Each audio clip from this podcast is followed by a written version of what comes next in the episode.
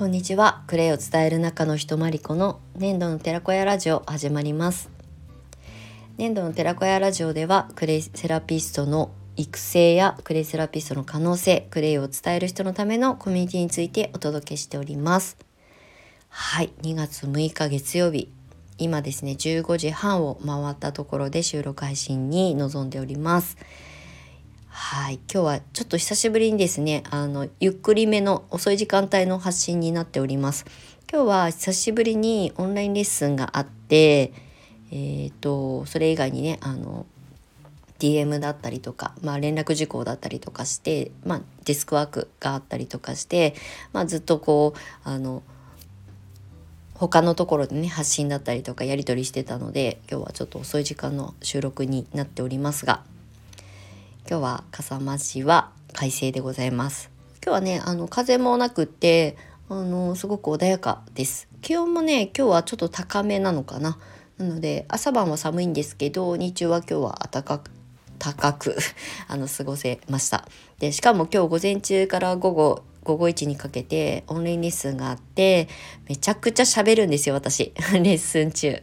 もう一人で一人喋りずっとしてるので汗だくになるんですよね。で今日もストーブは消してたんですけど足元ヒーターとかだけつけてて喋ってたらどんどん汗がもう脇汗とかすごくて 途中からねあのちょっと羽織ってたニットをあの脱いだりとかしてあの それでやり過ごしたレッスンだったんですけどあのクレイのレッスンは今日は養成講座じゃなかったんですけど単発系のねレッスンだったんですがもう本当に2ヶ月ぶりぐらいにレッスンやったんですよ。あの去年の12月に U ターン移住してきてもうほぼほぼ1ヶ月ぐらいは何もしない、まあ、発信だけはしてましたけど基本的に講座みたいなものは一切あのやってなくてでもうほんと久しぶりのレッスンの日だったんですよね。だからなんかちょっと若干こう準備とかまあ準備はそんなやることはないんですけどなんかね心の準備っていう意味ではちょっとそわそわした感じだったんですが話し始めたらねやっぱり10年もあの伝え続けてきたものなのであの自分が想像してた以上にスラスラ喋るんだなとかっていう 自分のことを俯瞰で見た時間だったんですけどでもやっぱりクレイをね伝え続けてきて今もなお飽きずにできているのは伝えて楽しいなってていうこととやっぱり今日受けてくださった生徒さんも今日はね佐賀県の鯖江市からあのオンラインでねレッスンを受けてくださって美容師さんなんですけどやっぱり現場でクレイを伝えていく上で基礎知識が欲しいっていうことでお申し込みいただいた講座だったんですけどやっぱりね生きる情報だったりとか、まあ、その伝えた私がお伝えした情報をやっぱりねまた次の誰かに伝えていきたいからっていう風に関わってくださるとまあ本当にやる気満々になっちゃうんですけど 本当にすごくあの久しぶりにレッスンができたことももちろん受けてくださる方がいるから感謝なんですけど、まあ、実際レッスンをね再開してみてあまだまだ伝えたいって思ってるんだろうなっていう自分に対してのまあ、自分のまだ残された可能性だったりとかっていうことに気づけたのですごく楽しい時間でした。汗だくで。もう真冬だとは思えないぐらい脇汗かいて。もう座りっぱなしだからお尻にも汗かいてっていうね時間だったんですけど、まあ、伝える仕事を選択してまあサロンワークから、まあ、教室業にシフトをした時も自分に何ができるのかわからないし先生なんて自分なんて全然向いてないって思っていたんですよね。まあ今も別に先生に向いてるとは思ってないんですけどいいものを伝えたいっていう気持ちは何一つ変わってないんだなっていうふうに思ってまあ久しぶりに2ヶ月ぶりにねレッスンやらないで2ヶ月過ぎることはなかったので、まあ、それをねもう一回こう向き合ってみたらまだまだ伝えたいことがあるんだなってまだまだできることはありそうだなっていうふうに思えたのでとてもいい機会になりました。なのであの受講してくださった生徒さんまだ来週再来週あのレッスンがあるんですけどまたもう一度原点に帰って講師業っていうかね教室とかクレイを伝える人としてできることをもっともっとあの深掘りしながら横展開もしていきたいなっていうふうに思いました。はい、だから今日はちょっと頑張って久しぶりに働いた感があります。はい、でねあのまあ、前置きみたいな話だったんですけど昨日ねたまたまたまたまっていうかあの湘南でねよくあの私を可愛がってくださってた建築家の先生がねもともと水戸茨城県水戸市の出身の方であのまあ仕事兼プライベートで行くんだよねこの週末って言って連絡を LINE でくださっててであのまあよかったら飲もうぜみたいな感じだったと思うんですけど、まあ、私が住む笠間市と水戸市って意外と遠いんですよ。まああのまあ遠いって言ったらあれですけど今あの東京とかねあの一回こう地元を離れて外から帰ってくると距離感がすごく遠く感じたりとかするっていう話なので現実的に言ったら車で3 4 0分だからそんなに遠くはないんですけどまああの心の距離感みたいな感覚的な距離感がちょっと遠く感じるのでまあ水戸まで飲みに行くのはしんどいなまあ、言って車で行っても帰ってこれなくなっちゃう代行を使って帰ってくるってなるとね、うん、そこまでしてちょっと水戸で飲みに行くのはちょっとみたいな感じだったのであの、まあ、今回ねその滞在中に会えないかなと思ってたんですけど翌日あの1泊して帰るあの翌日に「ちょっと笠間によるからさまりちゃん出ておいでよ」って言って連絡をくれたんですよもう一回ね。で「あ行く行く」って言って昨日ねあの出てったらあの指定された場所が窯元だったんですよ焼き物の窯元さん。ね、そこにお友達がねあの代表してるからあの遊びにおいでよって言って呼んでくださってで行く行くっつってあのそれは笠間市内だから車で10分ぐらいだから行きますって言って行ってまあそこでまあもちろんそのね声をかけてくださったあの湘南時代のあのお世話になってた人生の先輩とあとそのお友達、まあもう還暦を迎えるおじさま世代なんですけど、まあ人生の先輩ですよね。で、お二人が、あまあ会うのも、お二人も久しぶりだったりとかするんですけど、そこにね、私を呼んでくださって、で、まあじゃあこういう子でねとか、湘南でこういうふうに一緒に飲んでてねとか、いろんな話を一生前振りをしてくださってて、で、初めましてでお会いして、で私も窯元とかね焼き物とクレイセラピー。まあ粘土と粘土なのでねあの何かできたらいいなってずっと思ってはいたんですけどやっぱり自分でゼロから開拓するのって時間もかかるしあと私は笠間市の出身だけどもう20年近く地元を離れてしまっていたのでまあねあの要するに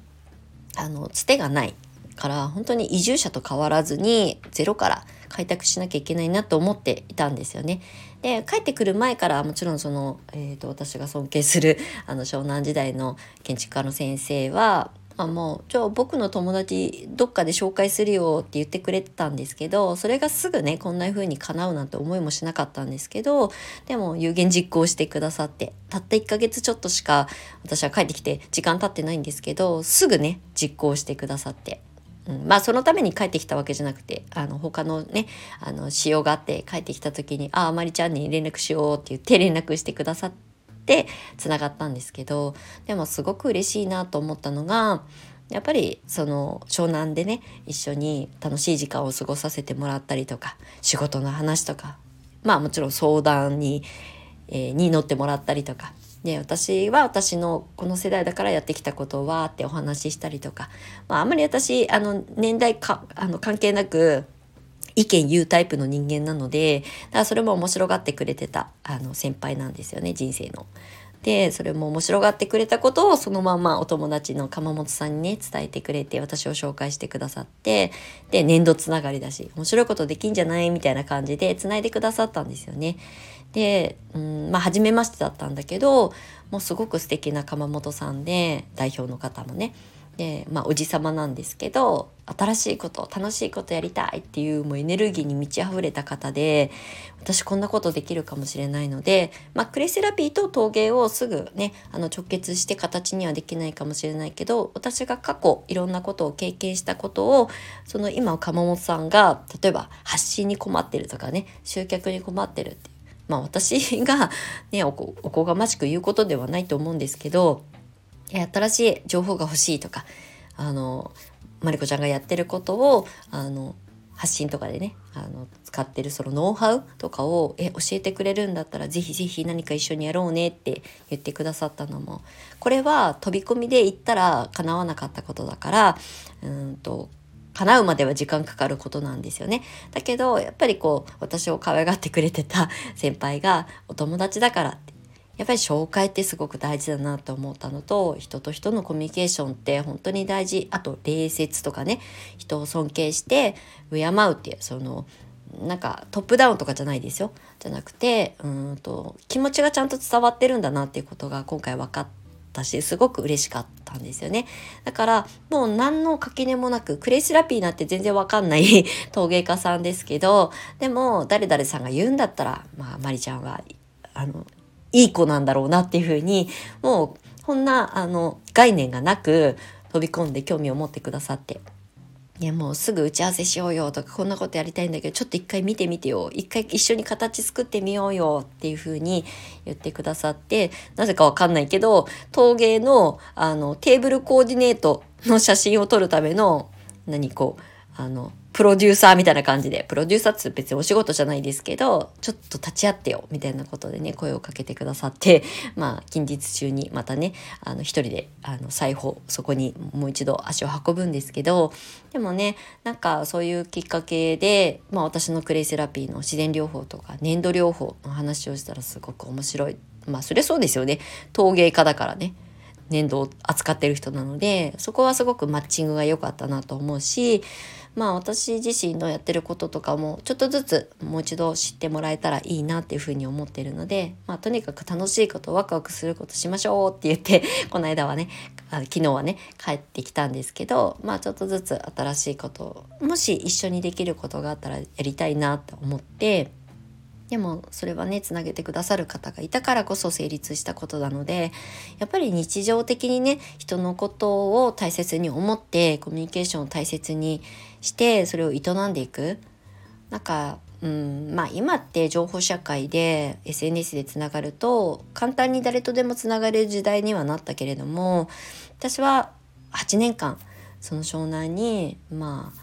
今日置いて自分が住んでねもう大切に自分が居心地がいい場所としてね大切に育んできた中であのできたあの人脈。なんですよね。でそれを私は恩は絶対忘れないようにしてますしうん私一人では何もできなかったものをみんなが助けてくださったその恩恩恵はねあの大切にやっぱり思ってるから伝わってるんだろうなっていうふうに思いました。うん、そうじゃなかったらさなかなかね自分の旧友大切なお友達にねあのまあ8年とか6年とかねあのお付き合いがあったあの飲み友達で可愛い人生の後輩だと思ってくれたとしても大切なお友達を紹介するっていうのはさなかなかねみんなができることじゃないと思うんですよ。でももうつないであげたいっていうふうに思ってもらえたんだなと思ってすごく嬉しかった。私も同じことをしたいし私もしてもらったことはあのもちろんそのご本人にも恩返しはしたいんですけど私ができること常にあの次につながるねあのまあ人生の後輩たちだったりとかうちの生徒さんとか何か困ったりとか何か情報としてつながりたい場所があったりとかしたらそれをつなげていくみたいな仲介業みたいな ことをねなんかまた違う形でやってるのかななんて思ったりとかもしました。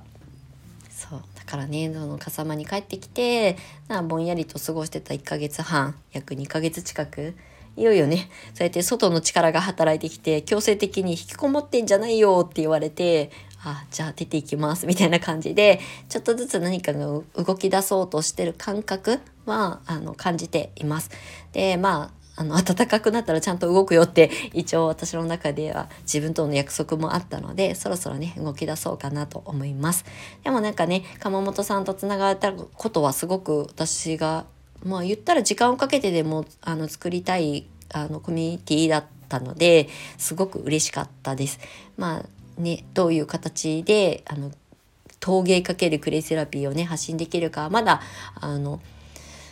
ぼんやりとしか思い浮かんでないんですけど関わっていく中でねあのまたアイデアが浮かんでくると思うしそうやって鎌本さんと関わることでまた全然違うアイデアが浮かんでくるかもしれないのでそれを楽しみながらねこの茨城県笠間市で初、えー、クレイセラピー粘土の町で生まれ育った私がクレイセラピストとして、